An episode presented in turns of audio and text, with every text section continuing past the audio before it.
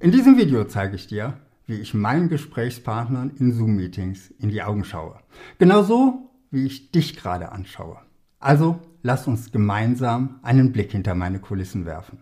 Bevor wir in die Technik einsteigen und ich dir das Geheimnis meines Setups verrate, was unterscheidet Online-Meetings von echten Meetings? Beim echten Meeting schaut man sich in die Augen. Im Online-Meeting schaut man aneinander vorbei. Woran liegt das? Wenn wir einen Menschen anschauen, der uns gegenüber sitzt, schauen unsere Augen in seine Augen. Unsere Blicke treffen sich. Anders sieht das aus, wenn wir einen Menschen auf den Bildschirm anschauen.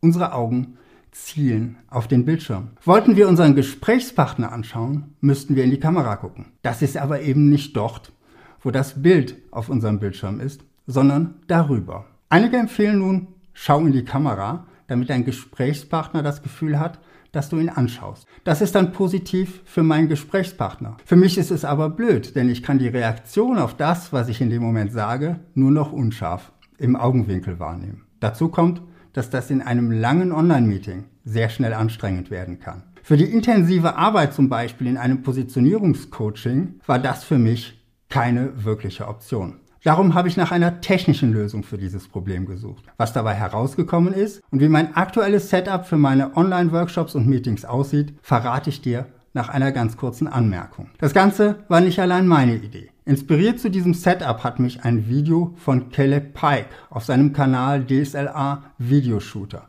Bevor wir zum Geheimnis meines Meeting-Setups kommen, gebe ich dir einen ganz kurzen Überblick über das, was bei mir vorher schon da war. Eine Fuji XT3, ein Rode VideoMic NTG, das an die Kamera angeschlossen ist und das an einem Rode Mikrofonarm hängt. Als Licht verwende ich ein Falcon Eyes RX18 Panel.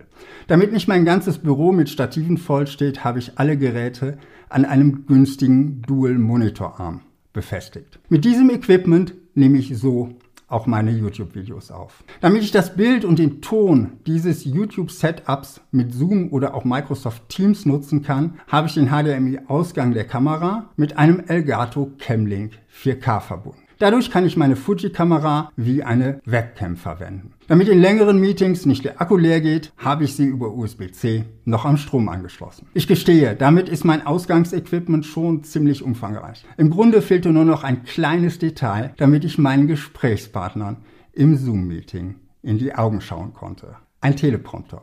Ja, ein Teleprompter, der normalerweise dazu gedacht ist, Skripte ablaufen zu lassen und von dem ich gerade auch diesen Text ablese. Falls du nicht weißt, wie ein Teleprompter funktioniert, die Kameralinse ist dabei hinter einem halbdurchlässigen Spiegel, auf den das Skript projiziert wird. Das Skript läuft dabei üblicherweise auf einem Bildschirm oder Tablet, das waagerecht unter dem ca. 45 Grad geneigten Spiegel liegt. Wenn das Skript also auf einem Bildschirm läuft, warum dann den Bildschirm nicht auch anders nutzen? Zum Beispiel als zweiten Computerbildschirm. Dann kann man einfach das Fenster mit dem Zoom-Meeting auf den Teleprompter ziehen und sieht seinen Gesprächspartner im Teleprompter. Die Kameralinse ist dann unmittelbar hinter dem Gesicht des Gegenübers. Wenn ich meinen Gesprächspartner ansehe, schaue ich automatisch in die Kamera. Das klingt ziemlich einfach, doch es gibt eine Hürde. Damit das Bild im Teleprompter richtig erscheint, muss es auf dem Bildschirm gespiegelt werden. Und spiegeln ist nicht das gleiche wie drehen. Das ist nämlich bei den meisten Computern problemlos möglich.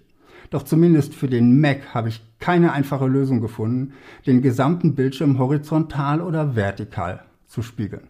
Auch Apple Sidecar, mit dem man ein iPad als zweiten Bildschirm verwenden kann, kann die Ausgabe nicht spiegeln. Meine Recherche brachte mich zur App AirDisplay, mit der man ein iPad als zweiten Bildschirm am Mac verwenden kann und dabei auch die Ausgabe spiegeln kann. Dort heißt das passend Teleprompter-Mode. Also habe ich mein iPad ausgemessen. Ich habe noch das erste Pro und einen entsprechend großen Teleprompter bei Amazon bestellt. Und siehe da, es funktionierte. Allerdings merkte ich schnell, für eine Dauerlösung ist das iPad ungeeignet. Wenn man regelmäßig Zoom-Meetings macht, wird es schnell nervig, das iPad immer wieder an und abzustecken und dafür zu sorgen, dass es aufgeladen ist. Eine Zeit lang lag es dauerhaft im Teleprompter. Doch irgendwann wollte ich einfach mein iPad zurück. Also habe ich mich auf die Suche gemacht nach einem Bildschirm, der das Bild spiegeln kann. Dass es so etwas gibt, wusste ich von meinem Kontrollmonitor, den ich schon vor einiger Zeit für meine YouTube-Videos gekauft hatte. War der leider ein bisschen zu klein, um Zoom-Meetings darüber zu machen. Fündig geworden bin ich bei der Firma Beatronics, die Industriemonitore verkauft, die das Bild sowohl horizontal als auch vertikal spiegeln können. Ein 12 Zoll Bildschirm passte in den Teleprompter und war mit rund 250 Euro auch bezahlbar. Er liegt nun dauerhaft im Teleprompter und hat einen weiteren Vorteil. Er schaltet sich automatisch ein, sobald er Strom bekommt. Darum habe ich noch eine über Apple HomeKit schaltbare Steckdose angeschlossen, an der das Licht, der Bildschirm und der Kontrollmonitor hängen. Nun sagst du vielleicht, das ist mit Kanonen auf Spatzen geschossen. Für ein so kleines Problem wie den fehlenden Augenkontakt ein so großer Aufwand? Nun ja, es ist ein großer Aufwand. Das stimmt schon. Allerdings arbeite ich fast ausschließlich online mit meinen Kunden. Meine Workshops gehen oft über mehrere Stunden und ich will meinen Kunden ein möglichst gutes Erlebnis bieten. Wenn ich kritische Punkte anspreche, möchte ich die Reaktion mitbekommen und ich möchte mich voll und ganz auf sie fokussieren können, ohne mir Gedanken zu machen, wohin ich gerade schaue. All das leistet dieses Setup für mich. Da ich das meiste Equipment ohnehin schon hatte, bestand die Investition aus einem einfachen Teleprompter und einem einfachen Industriebildschirm und hat sich für mich definitiv schon bezahlt gemacht. Einzig die Anzeige auf dem externen Bildschirm könnte etwas größer sein, da durch den Spiegel die Schärfe etwas verloren geht.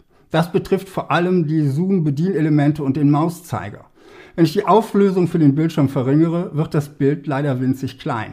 Ich liebäugle mit einem Elgato Stream Deck für die Bedienung, weiß aber noch nicht, wie gut das mit Zoom funktioniert. Vielleicht hast du Erfahrungen damit oder einen anderen Tipp für mich. Und mich interessiert deine Meinung. Ist das mit Kanonen auf Spatzen geschossen?